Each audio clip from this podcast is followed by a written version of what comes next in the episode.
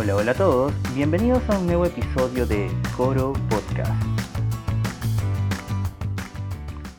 Hola, hola a todos amigos, mi nombre es Carlos Chimoy y soy de Lima, Perú.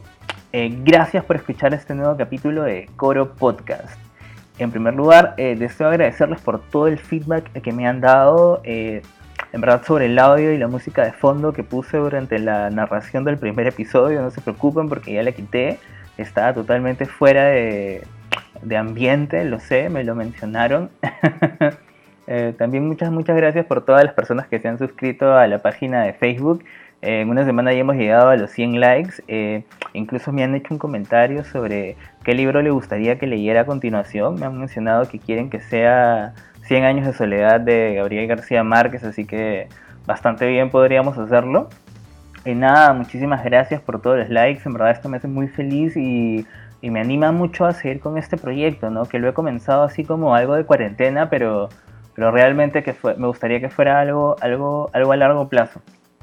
Bueno, como también quería contarles algo, comentarles algo. Eh, inicialmente les comenté que este podcast iba a ser de, libros, pero también de temas de actualidad. Y como ustedes saben, uno de los temas más importantes en este momento es la crisis que se está viviendo por el COVID-19. Así que eh, el día de mañana voy a entrevistar a mi, buena amiga Pamela, que vive en Francia hace muchísimos años, para que nos cuente un poco de cómo se están viviendo estos días por allá.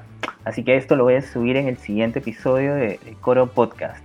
Eh, nada, ya saben que pueden encontrar a Coro Podcast en Spotify y YouTube.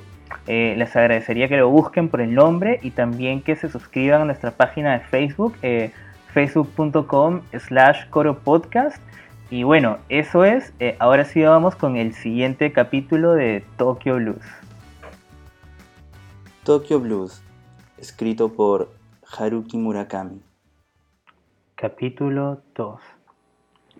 Hace mucho tiempo, aunque por más que lo repita, apenas han transcurrido 20 años, yo vivía en una residencia de estudiantes. Tenía 18 años y acababa de ingresar en la universidad.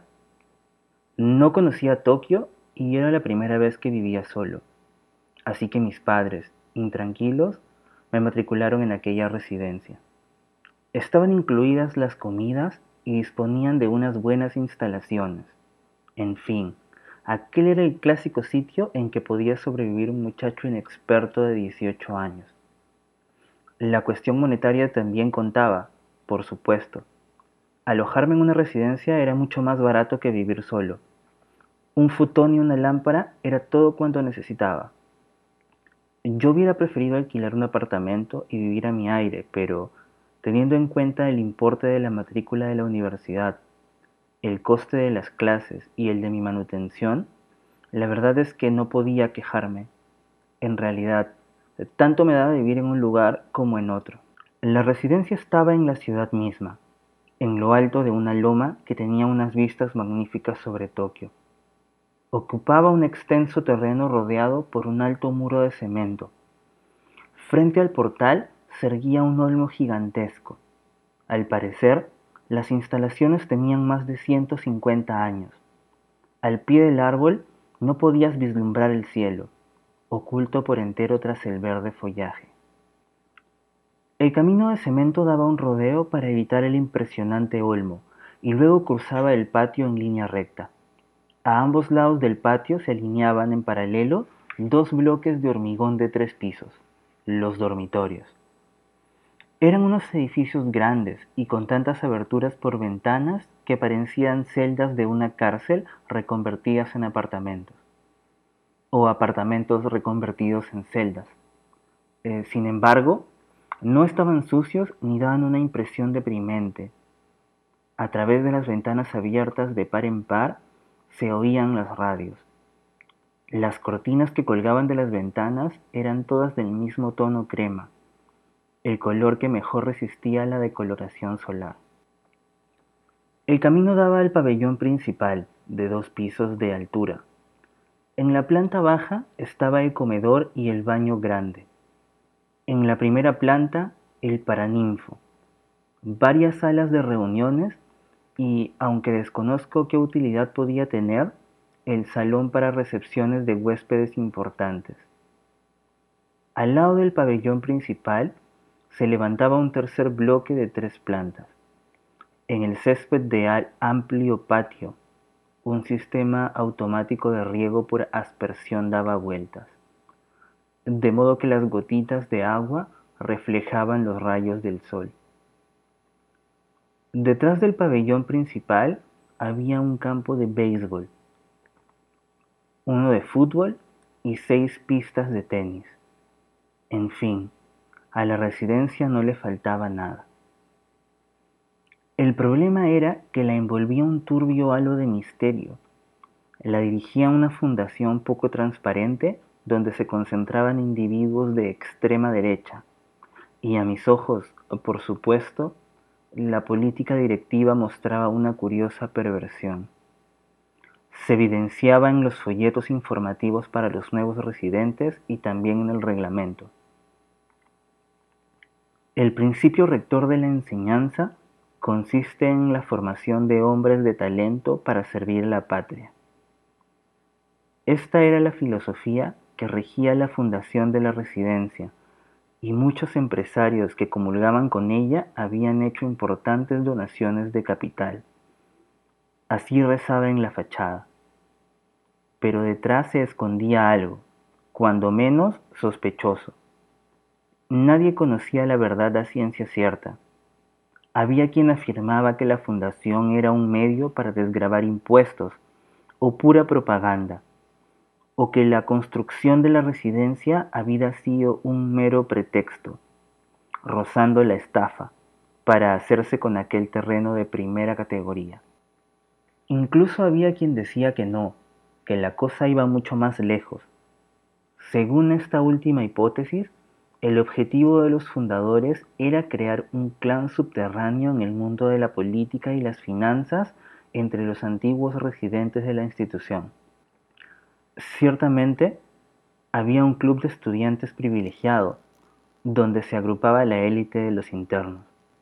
Y aunque desconozco los detalles, según parece se celebraban varias veces al mes una especie de seminarios a los que asistían los fundadores. Quien pertenecía a ese club tenía un puesto de trabajo asegurado al terminar los estudios. No puedo juzgar cuál de las hipótesis era cierta, pero todas ellas coincidían en un mismo aspecto. Allí había gato encerrado. Pasé en aquella residencia sospechosa los dos años que van de la primavera de 1968 a la primavera de 1970. Si me preguntaran por qué permanecí tanto tiempo allí, no sabría qué responder. En cuanto a la vida cotidiana, no hay tanta diferencia entre la derecha y la izquierda, o entre parecer mejor o peor de lo que uno es en realidad. El día empezaba con la ceremonia solemne de izamiento de la bandera, himno nacional incluido, por supuesto. Del mismo modo que en televisión la melodía de inicio de un programa no puede separarse de las noticias deportivas, el himno nacional no puede desligarse del izamiento de la bandera. El podio estaba en el centro del patio, para que pudiera verse desde las ventanas de todos los bloques.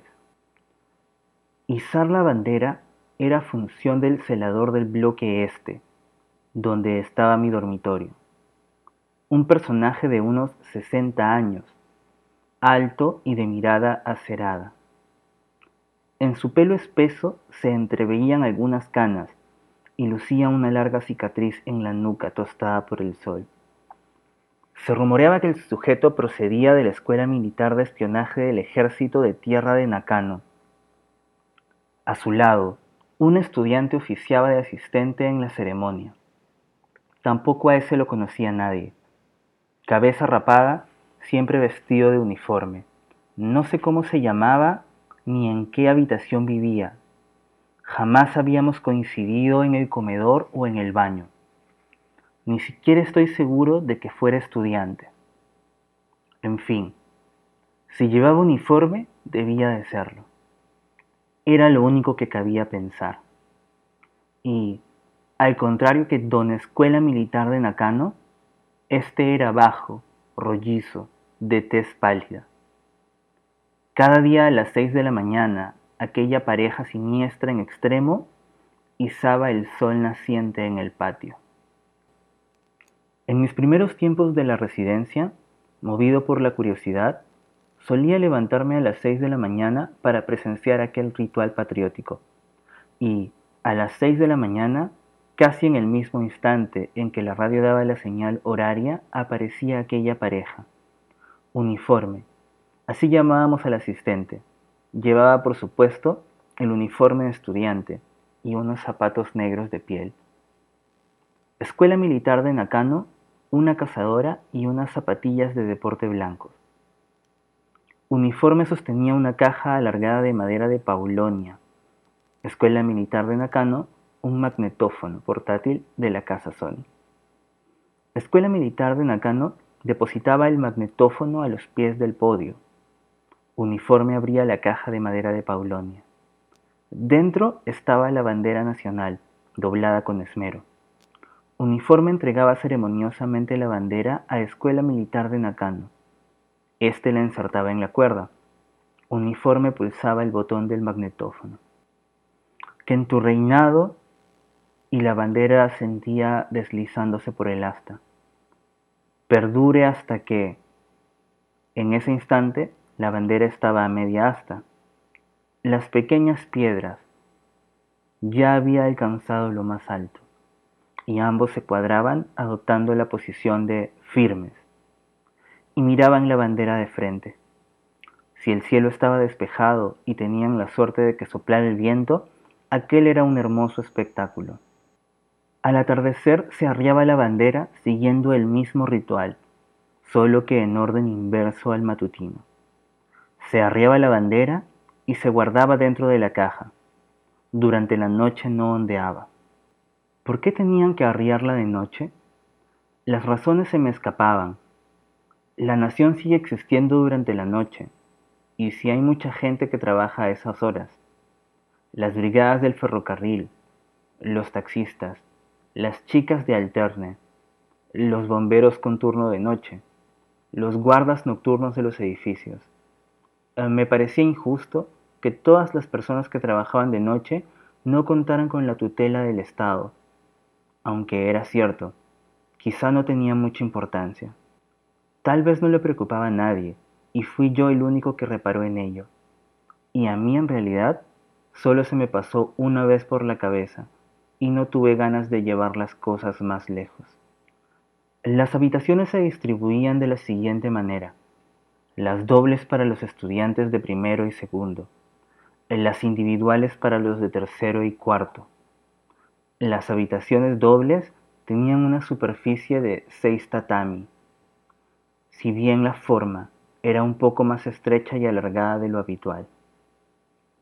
En la pared del fondo había una ventana con el marco de aluminio y frente a la ventana dos mesas y dos sillas, espalda contra espalda para facilitar el estudio.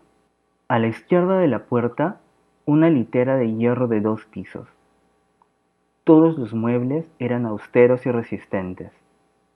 Aparte de las mesas y la litera, había una mesita baja y una estantería empotrada. Por más buenos ojos con que la miraras, la estancia no tenía nada de poético. En los estantes de la mayoría de habitaciones se alineaban transistores, secadores de pelo, cafeteras y hervidores eléctricos, café instantáneo, bocitas de té, terrones de azúcar, ollas y vajilla sencilla para preparar ramen instantáneo. En las paredes de yeso, pin-ups del Havon Punchy o pósters arrancados de alguna parte, de películas porno. En una de las paredes habían pegado en broma la fotografía de dos cerdos copulando, pero esa era una excepción, pues lo que colgaba de la mayoría de las paredes eran fotos de mujeres desnudas y de jóvenes cantantes y actrices. Encima de la mesa se alineaban manuales, diccionarios y novelas. Al ser habitaciones masculinas, solían estar muy sucias. En el fondo de las papeleras había pegadas pieles de mandarinas enmohecidas y latas vacías que hacían las veces de ceniceros estaban atiborradas, hasta una altura de unos 10 centímetros, de colillas que, cuando humeaban, apagábamos echándoles café o cerveza, por lo que despedían un asfixiante olor agrio. Todos los utensilios de cocina estaban ennegrecidos y tenían pegados restos de comida de dudosa procedencia, y el suelo estaba sembrado de envoltorios de celofán de ramen instantáneo, botellas de cerveza vacías, tapas, un poco de todo. A nadie se le ocurría tomar una escoba, barrer la porquería, recogerla con la pala y tirarla a la papelera. Las ráfagas de aire levantaban nubes de polvo del suelo. Todas las habitaciones despedían un hedor nauseabundo distinto en cada habitación, aunque los componentes eran exactamente los mismos. Sudor, olor corporal y basura.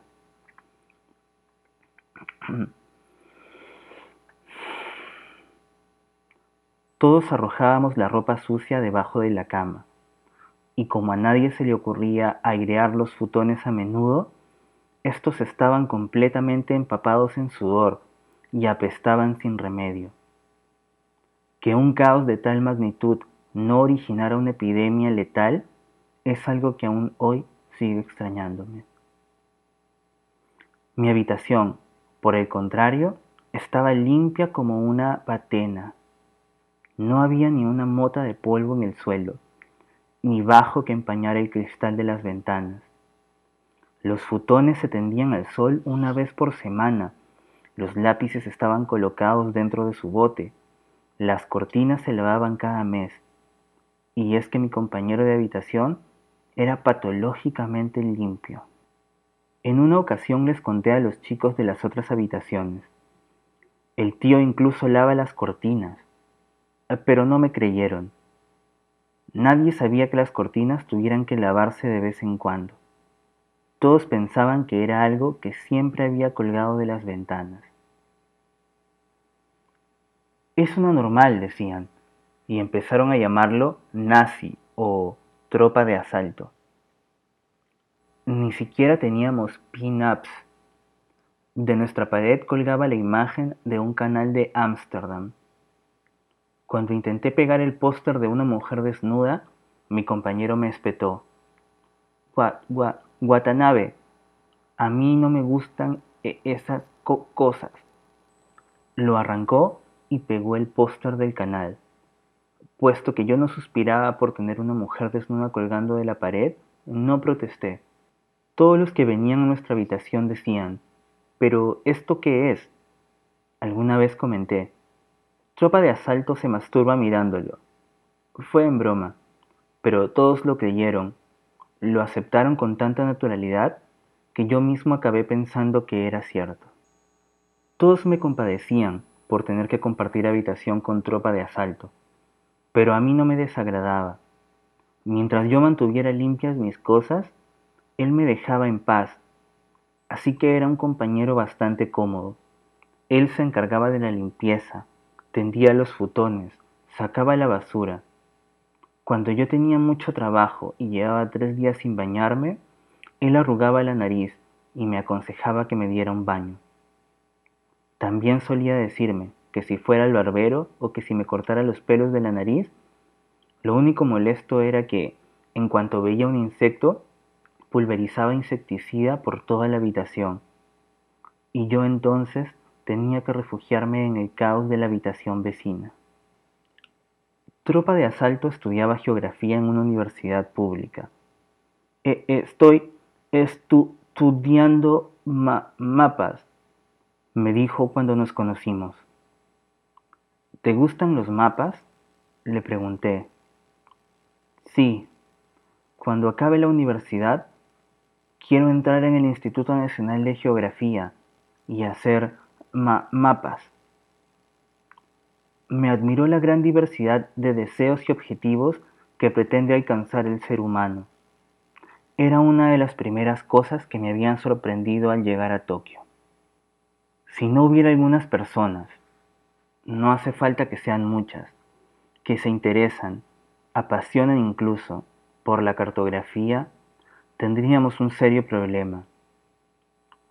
Pero me extrañaba que alguien que tartamudeaba cada vez que pronunciaba la palabra mapa quisiera entrar en el Instituto Nacional de Geografía. A veces tartamudeaba y a veces no, pero cuando se trataba de la palabra mapa, tartamudeaba el 100% de las veces. ¿Qué es, estudias? me preguntó. Teatro, le respondí. ¿Haces teatro? No. Se trata de leer obras de teatro, de investigar. Ya sabes, Racine, Ionesco, Shakespeare. Repuso que, aparte de Shakespeare, no había oído hablar jamás de los otros autores. Yo apenas los conocía, pero figuraban en el índice de materias del curso. bueno, sea como sea, eso es lo que te gusta, dijo. No especialmente, repuse. Esta respuesta lo desconcertó, y cuando se desconcertaba, su tartamudeo se agravaba. Me sentí culpable. Me daba igual una cosa que la otra, le expliqué. Etnología, historia de Asia. Al final elegí teatro un poco por casualidad. Por supuesto, no era ese el tipo de explicación que podía convencerlo. No lo entiendo. Puso cara de no entender nada. En mi caso, me gustan los mapas y por eso estudio mapas. Por eso he, entrado en una universidad de Tokio y mis padres me envían dinero. Pero tú dices que a ti no te pasa lo mismo que a mí. Su argumento era más lógico que el mío, así que desistí de seguir dándole explicaciones. Luego nos jugamos a las cerillas qué litera usaría cada uno. A mí me tocó la de arriba y a él la de abajo. Él siempre vestía camisa blanca, pantalones negros y jersey azul marino. Llevaba la cabeza rapada, era alto, de pómulos marcados. Para ir a la universidad se ponía siempre el uniforme de estudiante y zapatos de cordones negros. Tenía toda la pinta de ser un estudiante de derechas, y por eso los demás chicos lo llamaban tropa de asalto. Pero la verdad es que no sentía ningún interés por la política. Le daba pereza elegir la ropa y en consecuencia vestía siempre así. Su interés se limitaba a las transformaciones de la línea costera, a la construcción de un nuevo túnel de ferrocarril, a ese tipo de cosas. Cuando empezaba a hablar de esos temas, podía pasarse una o dos horas tartamudeando y encallándose, hasta que yo acababa huyendo de la habitación o me dormía. Cada mañana se levantaba a las seis usando el que tu reinado como despertador. Así que no puede decirse que aquella ceremonia ostentosa de izamiento de la bandera no sirviera para nada. Se vestía, iba al baño y se lavaba la cara. Tardaba tanto rato que yo me preguntaba si se quitaba los dientes y se los lavaba uno por uno. Cuando volvía a la habitación, alisaba con esmero las arrugas de la toalla y la ponía a secar sobre el radiador. Depositaba el cepillo de dientes y el jabón en la repisa. Luego encendía la radio y empezaba su sesión de gimnasia radiofónica. Solía quedarme leyendo hasta tarde, y por las mañanas dormía como un bendito hasta las ocho. Por más que tropa de asalto se levantaba y daba vueltas por la habitación, por más que encendía la radio y empezaba a hacer gimnasia, yo seguía durmiendo como si nada, hasta que se ponía a dar saltos, claro. No me despertaba exactamente, pero cada vez que brincaba y daba grandes saltos con vibración, la litera daba una sacudida. Lo soporté tres días. Había oído que en la convivencia hay que aguantarse hasta cierto punto. A la cuarta mañana llegué a la conclusión que mi tolerancia había llegado a un límite. Perdona, pero ¿no podrías hacer gimnasia en la azotea? Le solté a bocajarro. No me dejas dormir. Pero si son ya las seis y media, dijo con cara de incredulidad. Ya lo sé. Para mí las seis y media es hora de estar durmiendo. No podría explicarte por qué, pero es así. imposible. Si lo hago en la azotea, los del tercer piso se quejarán. Aquí no hay problema. Como debajo hay un almacén, nadie se queja. Entonces puedes hacerla en el patio, en el césped, imposible también. Mi radio no es un transistor. Si no hay enchufe, no puedo usarla. Y sin música, no puedo hacer la gimnasia de la radio. La verdad es que su radio era de un modelo muy anticuado y funcionaba sin pilas. Yo tenía un transistor, pero solo sintonizaba FM para escuchar música. ¡Qué fuerte! pensé. Negociemos, sugerí. Tú puedes hacer la gimnasia aquí, pero a cambio te olvidas de la parte de los saltos. Haces mucho ruido. ¿Saltos? repitió asombrado. ¿Saltos? ¿Y eso qué es? Saltos son saltos. Levantar una pierna y otra. Saltar. De eso no hay. Empezó a dolerme la cabeza. Sentí que tanto me daba una cosa que otra. Pero ya que había sacado el tema a colación, decidí que lo mejor sería zanjarlo y tarareando la música de apertura del programa radiofónico de gimnasia de la cadena de televisión NHK, empecé a dar saltos en el suelo. Mira, es esto. Sí hay, ¿no? Sí que los hay. No me había dado cuenta. Así que proseguí sentándome en la cama. Quiero que te saltes esta parte. El resto lo soportaré. ¿Harás el favor de olvidarte de la parte de los saltos y me dejarás dormir en paz? imposible, me dijo con la mayor naturalidad del mundo. No puedo saltarme ninguna parte. Hace diez años que hago lo mismo todos los días. En cuanto empiezo, me sale todo, una cosa tras otra. Si me saltara una parte, no podría continuar. Nada pude responder a eso. ¿Qué podía decirle?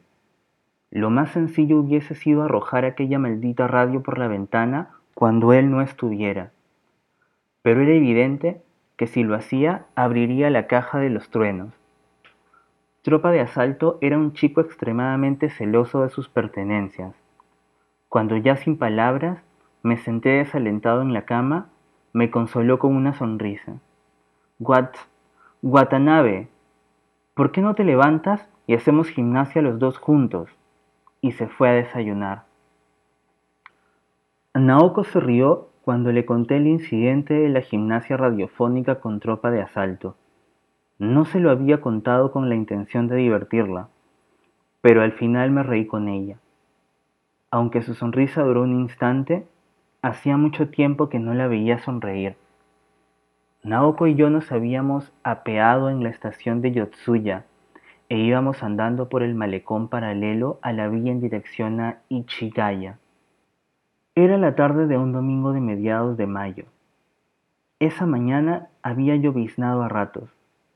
Al mediodía la lluvia había cesado y el viento del sur barría los oscuros nubarrones que cubrían el cielo. Las hojas de los cerezos, de un fresco color verde, se mecían al viento y reflejaban los destellos de los rayos del sol. Ya era un día de principios de verano. Las personas con quienes nos cruzábamos se habían quitado los jerseys y las chaquetas que llevaban sobre los hombros o colgados del brazo. Todo el mundo parecía feliz bajo los cálidos rayos del sol de aquella tarde de domingo. En la pista de tenis, frente al malecón, un chico se había quitado la camisa y blandía la raqueta apenas vestidos con unos sucintos pantalones cortos. Dos monjas sentadas en un banco vestían pulcramente sus negros hábitos, por lo que a su alrededor parecía no haber llegado todavía la luz del verano. Con todo, ambas disfrutaban con aire satisfecho de su charla. Tras quince minutos de caminata, tenía la espalda bañada en sudor, así que me quité la gruesa camisa de algodón y me quedé en camiseta. Naoko se había subido hasta los codos las mangas de la chaqueta de su chándal, color perla. La prenda había adquirido una bonita tonalidad al desteñirse, a fuerza de lavados. Tenía la impresión de haberla visto enfundada en un chándal parecido mucho tiempo antes, pero no estaba seguro. En aquella época no eran muchos los recuerdos que yo tenía de Naoko. ¿Qué tal la convivencia? ¿Es divertido vivir con otra gente? me preguntó. Todavía no lo sé. Llevo un mes, dije yo. No está mal. Como mínimo, no es insoportable. Ella se detuvo delante de una fuente. Bebió un sorbo de agua. Se sacó un pañuelo del bolsillo de los pantalones y se secó los labios. Luego se agachó y se anudó los cordones de los zapatos. ¿Crees que yo también podría vivir así? con otra gente? Sí, dijo Naoko. No lo sé, depende de cómo te lo tomes. Supone muchas molestias, esa es la verdad. Las reglas son una pesadez y hay muchos imbéciles prepotentes. Mi compañero de habitación, por ejemplo, hace gimnasia con la radio puesta a las 6 de la mañana pero cuando pienso que en cualquier otra parte hay casos parecidos, me conformo. Si te haces a la idea de que no tienes nada más remedio que estar allí, puedes ir tirando, de eso se trata. Claro, asintió ella.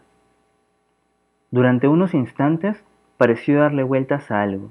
Me clavó los ojos con cara de estar observando un objeto extraño. Su mirada era tan profunda y cristalina que me dio un hueco en el corazón. No me había dado cuenta de que tuviera una mirada tan clara. De hecho, jamás había tenido la oportunidad de mirarla a los ojos. Era la primera vez que paseábamos los dos solos y la primera vez que hablábamos tanto rato. ¿Quieres ir a vivir a una residencia? Le pregunté. Oh, no, no, respondió Naoko. Me estaba imaginando cómo debe ser vivir con gente. O sea que Naoko buscó las palabras apropiadas mordiéndose los labios, pero al parecer no logró encontrarlas. Apartó la mirada lanzando un suspiro. No sé, da igual. Así terminó la conversación.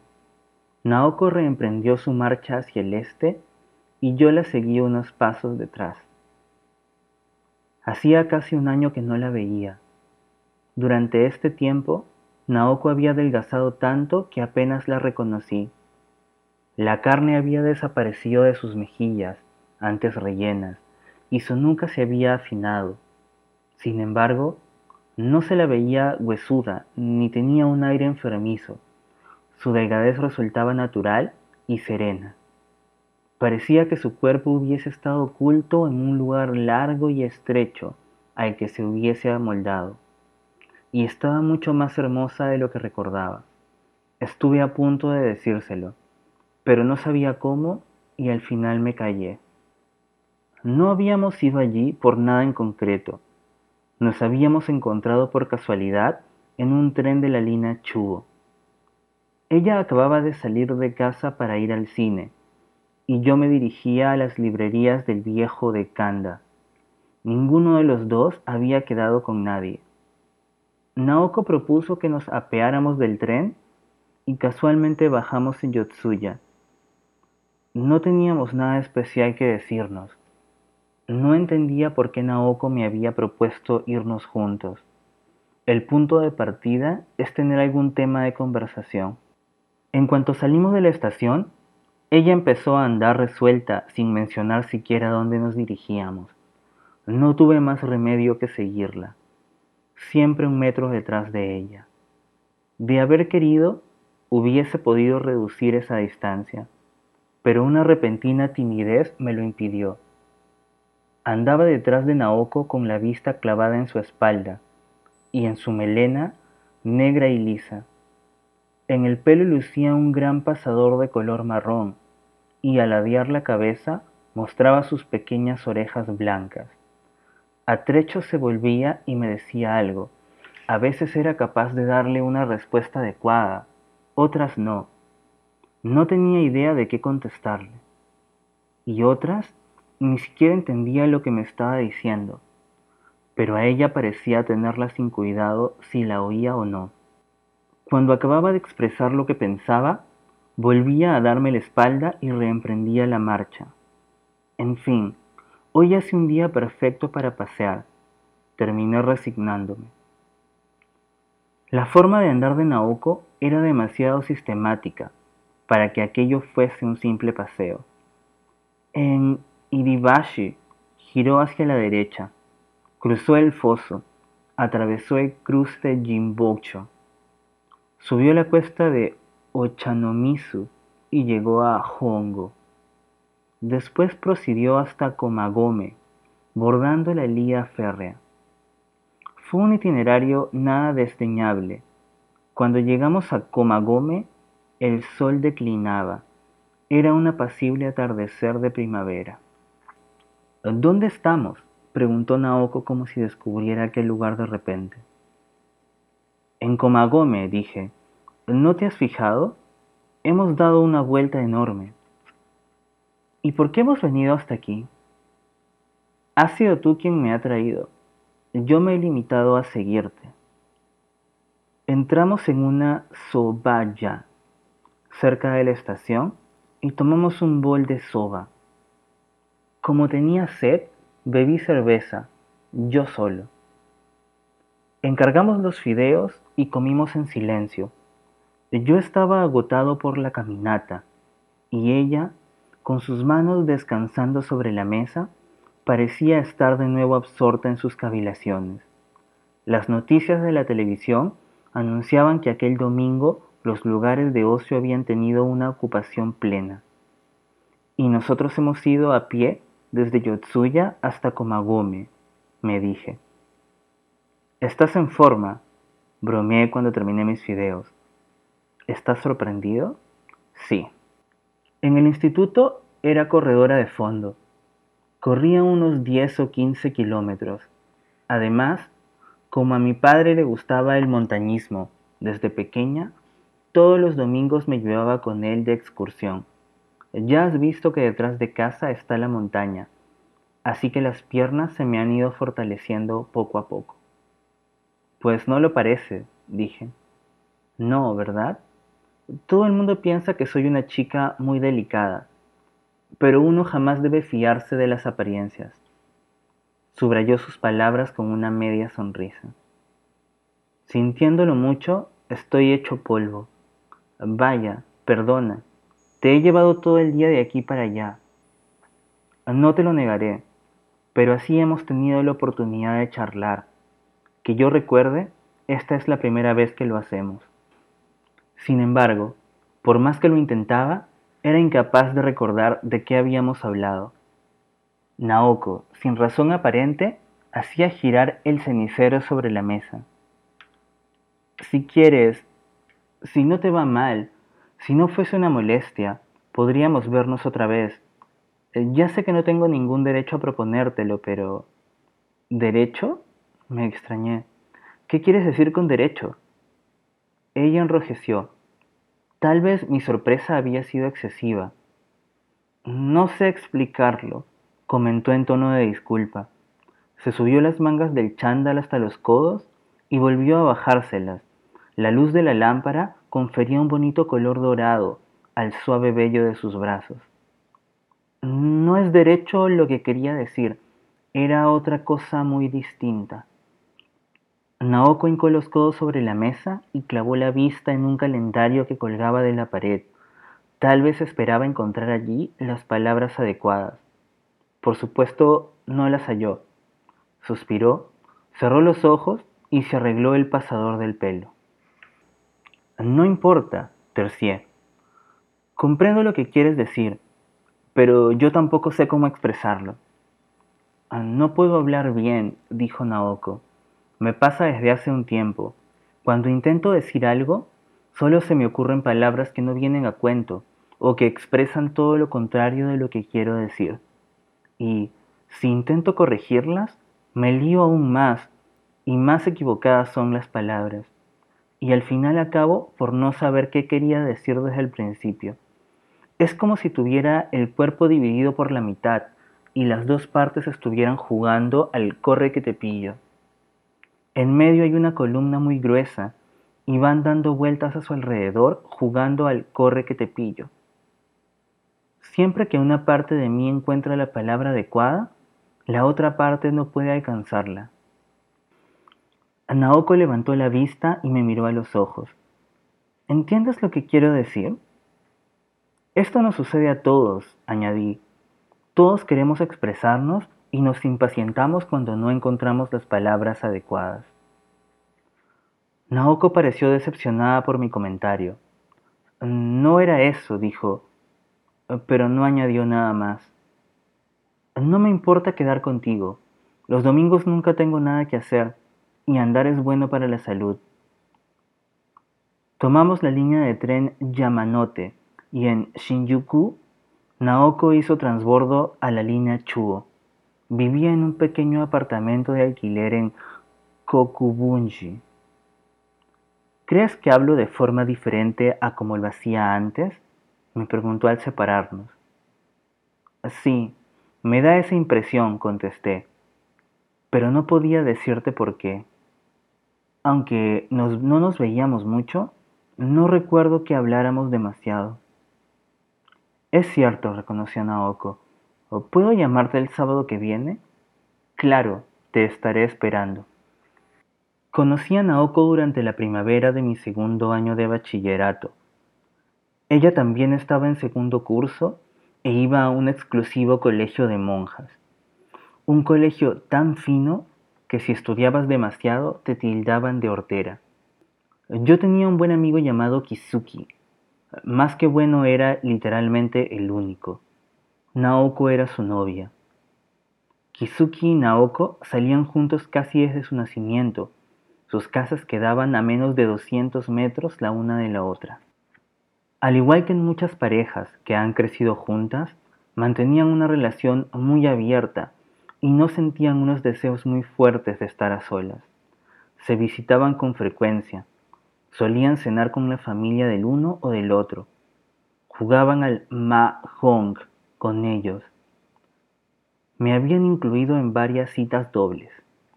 Naoko venía con una compañera de clase y los cuatro íbamos al zoo, a la piscina o al cine. Debo reconocer que las chicas que me presentaban a Naoko eran guapas, pero algo refinadas para mi gusto. Yo hubiera preferido a una de mis compañeras de la escuela pública, aunque fuesen un poco menos sofisticadas, alguien con quien podía hablar relajadamente. Para mí era un misterio saber qué estarían rumiando aquellas lindas cabecitas. Tal vez no nos hubiéramos entendido.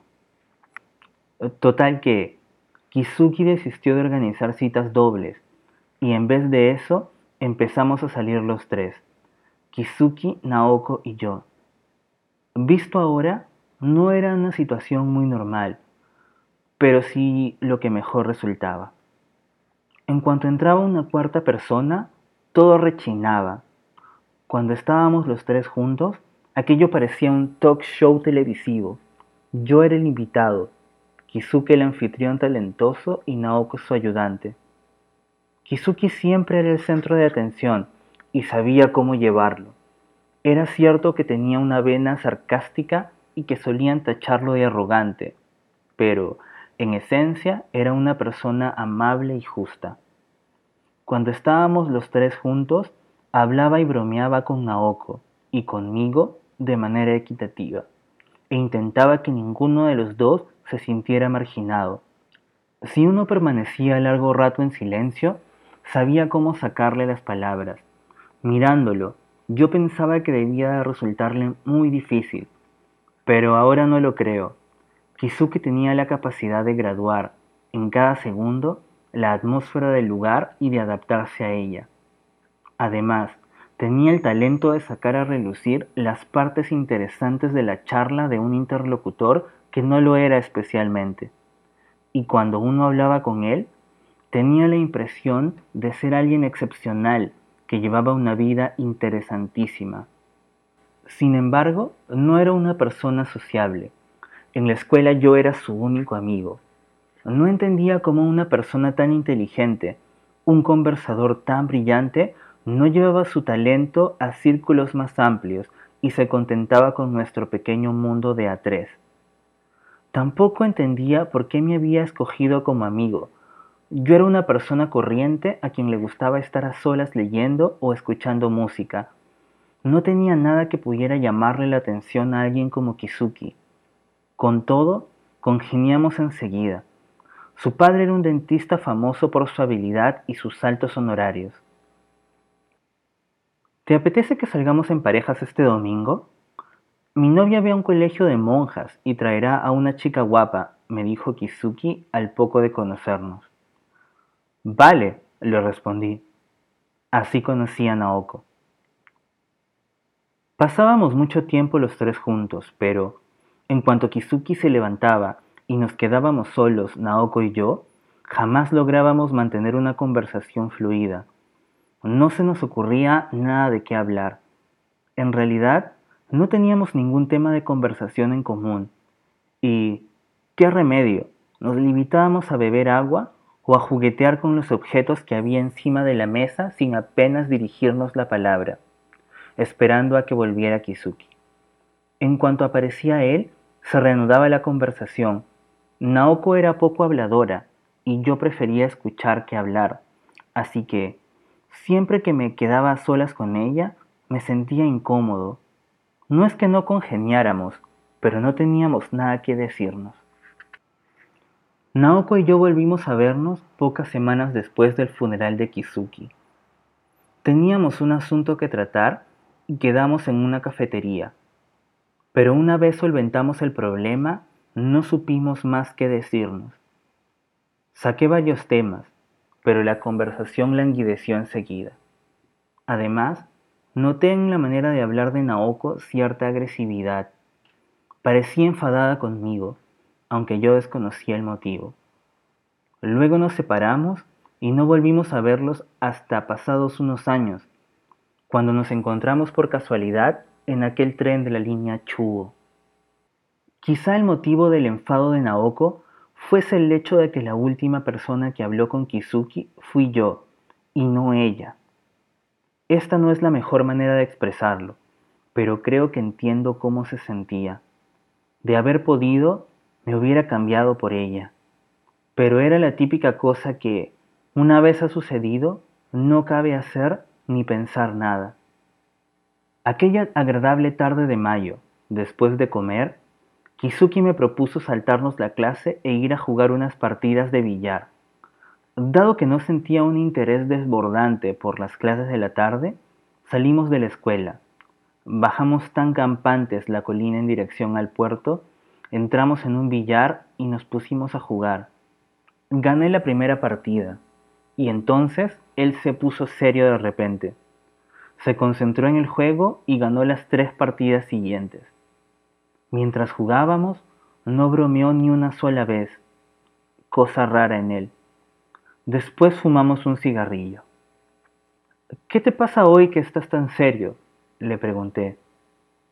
Hoy no quería perder, me dijo Kizuki, sonriendo satisfecho. Se mató aquella misma noche en el garaje de su casa. Conectó una manguera al tubo de escape de su N360 selló los resquicios de las ventanillas con cinta adhesiva y puso en marcha el motor. No sé cuánto tiempo tardó en morirse. Cuando sus padres, que volvían de visitar a un pariente enfermo, abrieron la puerta del garaje para meter el coche, Kizuki ya estaba muerto. La radio del coche permanecía encendida. Había un recibo de la gasolinera prendido en el limpiaparabrisas. No había motivos aparentes, ni dejó escrita una carta. Fui la única persona que habló con él, y la policía me llamó a declarar. Le expliqué al inspector encargado de la investigación que la actitud de Kizuki no me hizo sospechar nada, que se había comportado como siempre. El policía no parecía haberse formado una buena impresión ni de Kizuki ni de mí. Parecía creer que no era extraño que un chico que se saltaba las clases para ir a jugar al billar se suicidara. Salió publicada una pequeña nota en el periódico, y con eso se zanjó el asunto. Sus padres se deshicieron del N360 rojo. En el colegio, sobre su pupitre, lucieron durante un tiempo unas flores blancas. En los diez meses que transcurrieron del suicidio de Kizuki hasta que terminé el instituto, Fui capaz de hallar mi propio espacio en el mundo que me rodeaba. Salí con una chica, me acosté con ella, pero no duramos más de medio año. Ella no poseía nada que la hiciera especialmente atractiva a mis ojos. Elegí una universidad privada de Tokio en la que pudiera entrar sin estudiar demasiado, e hice el examen de ingreso sin ilusión alguna. Aquella chica me pidió que no me fuera a Tokio, pero yo deseaba alejarme de Kobe como fuese. Necesitaba empezar una nueva vida en un lugar donde no me conociera nadie. Como te has acostado conmigo, ya no te importo nada, berreó la chica. No es verdad, le dije. Lo único que quería era irme de la ciudad, pero ella no lo entendió y nos separamos. En el tren, camino de Tokio, me acordé de sus cualidades, de sus virtudes y me arrepentí pensando que había sido muy injusto.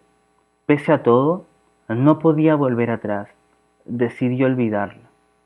Recién llegado a Tokio, cuando empecé una nueva vida en la residencia, tenía un único propósito, tratar de no tomarme las cosas a pecho, mantener la debida distancia con el mundo, nada más, y decidí olvidar por completo la mesa de billar forrada de fieltro verde el N360 rojo y las flores blancas sobre el pupitre, la columna de humo alzándose desde la alta chimenea del crematorio, el pisapapeles con forma achaparrada en la sala de interrogatorios. Al principio pensé que iba a lograrlo.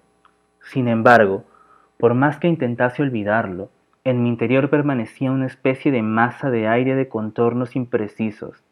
Con el paso del tiempo, esta masa empezó a definirse. Ahora puedo traducirla en las siguientes palabras. La muerte no existe en contraposición a la vida, sino como parte de ella. Expresado en palabras, suena atópico, pero yo en ese momento lo sentía como una masa de aire en mi interior. La muerte estaba presente en el pisapapeles, en las cuatro bolas rojas y blancas alineadas sobre la mesa de billar y nosotros vivimos respirándola y va adentrándose en nuestros pulmones como un polvo fino. Hasta entonces había concebido la muerte como una existencia independiente, separada por completo de la vida. Algún día la muerte nos tomará de la mano, pero hasta el día en que nos atrape, nos veremos libres de ella. Yo pensaba así, me parecía un razonamiento lógico. La vida está en esta orilla, la muerte en la otra. Nosotros estamos aquí y no allí. A partir de la noche en que murió Kizuki, fui incapaz de concebir la vida y la muerte de una manera tan simple. La muerte no se contrapone a la vida.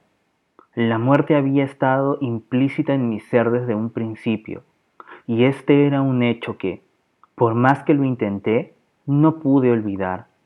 Aquella noche de mayo, cuando la muerte se llevó a Kizuki y a sus 17 años, se llevó también una parte de mí. Viví la primavera de mis 18 años sintiendo esta masa de aire en mi interior. Al mismo tiempo, intentaba no mostrarme serio, pues intuía que la seriedad no me acercaba a la verdad. Pero la muerte es un asunto grave Quedé atrapado en ese círculo vicioso, en esta asfixiante contradicción. Cuando miro hacia atrás, hoy pienso que fueron unos días extraños. Estaba en la plenitud de la vida y todo giraba en torno a la muerte. Bueno, bueno chicos, muchas gracias por escuchar este nuevo capítulo de Coro Podcast. Ya saben, pásense por nuestras redes, por Facebook o por YouTube como Coro Podcast y déjenme sus comentarios sobre qué les pareció, qué les gustaría oír y manténganse seguros y saludables. Hasta la próxima. Chao, chao.